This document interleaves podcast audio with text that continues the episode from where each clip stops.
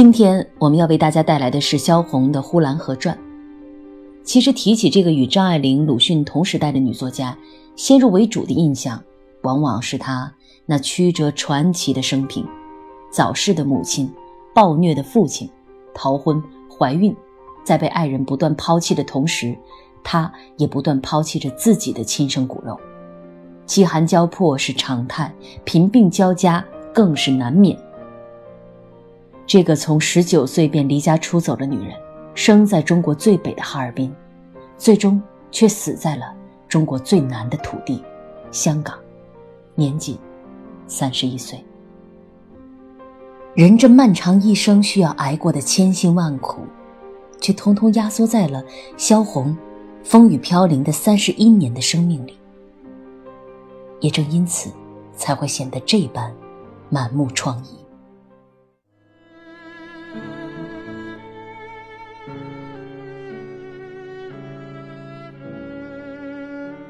个人之所以残忍，便是因为他不知道何为残忍。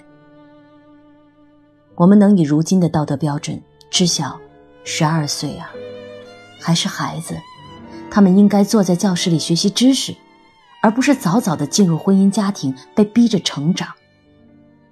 我们更能明白，大娘婆婆对于自己儿媳的所作所为，就是明目张胆的虐待。但是。对于整个呼兰河的人而言，这就是习以为常的家庭琐事罢了。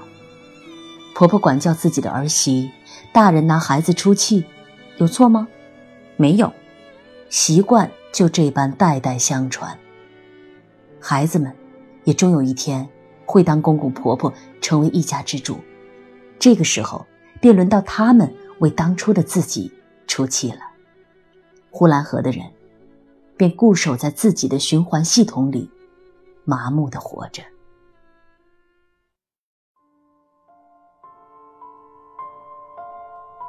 其实愚昧本身，才是最大最本质的恶。你看看，萧红笔下这幅呼兰河居民的群像，似乎群魔乱舞。除了萧红和他的祖父之外，几乎所有人都站在了施害者的队列里。一个年轻女孩，在他们面前接受惨痛的洗礼，毫无尊严地裸着自己的身体，旁人只当看了一场热闹。跳大神的还怕不够热闹，而我们和萧红一样，除了叹一口气，用记忆或者文字铭记这一刻以外，别无他法。所以。萧红终究是寂寞的，你都能想象出来。当所有人都凝神屏息，围观目睹一个女孩在沸水之中的挣扎和痛苦时，他们是多么的专注而新奇。可唯独萧红一个人，站在了这群人之外，以悲悯而又无力的目光，扫视过每一个人。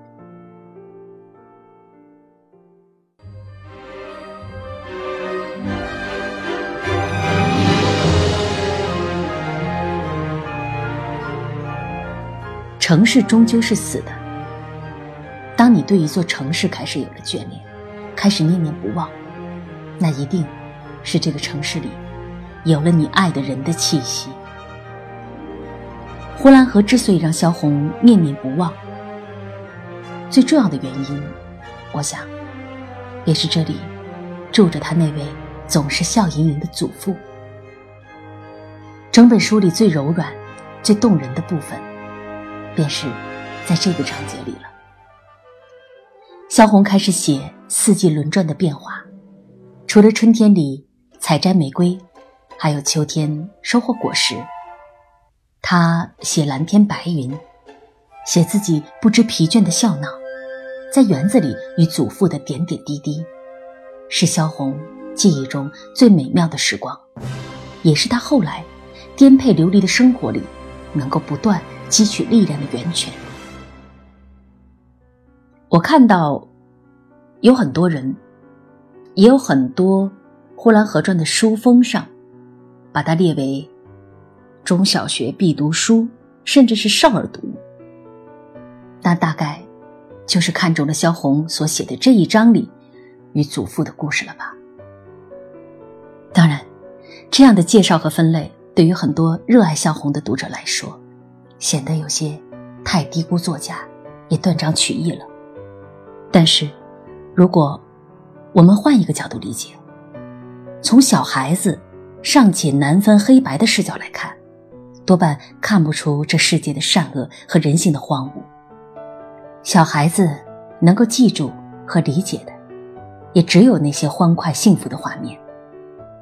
就好像团圆媳妇的死，对于年幼的萧红来讲，当时只是一场懵懂的热闹；反倒是随着年岁的增长，当我们越是亲身有所体会，就越能在萧红看似不经意的一两句话里，禁不住寒毛直立。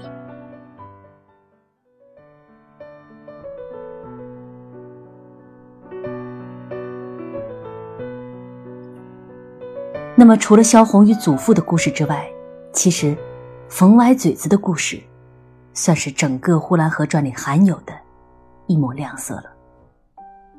这倒不是因为有什么好的结局，也不是因为冯歪嘴子对于妻子的死和生活的困苦不痛苦，只是他曾经也羞赧的爱过一个女人，为了这个女人去奋斗，去担起责任。而如今，他们的儿子会渐渐长大，他的爱有所依托，于绝望之中，便总归有着一丝希望了。其实，人不都是靠着这一口气活着吗？这便是人生意义的法则，也会让我们含泪的眼睛泛起一丝笑意。而故事的结尾，萧红。也就落笔在了冯歪嘴子的小儿子露出白牙的微笑里。冯歪嘴子以后的生活会好吗？他的孩子们会健康长大吗？这个家庭是否还会迎来新的家庭成员呢？我合上了书，一方面心里有了一丝慰藉，另一方面，也难免会有这般遐想。我希望他好。就像呼兰河难熬的冬天，总会翻篇，春天总有到来的一天。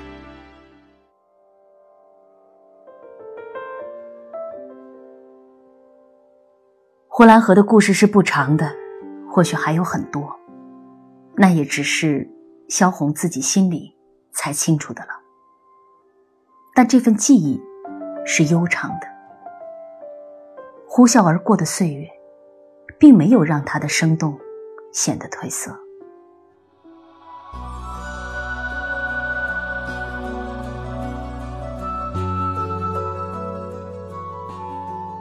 如果你想听到我对整本书的解读，可以在微信公众号里搜索“上官文露读书会”。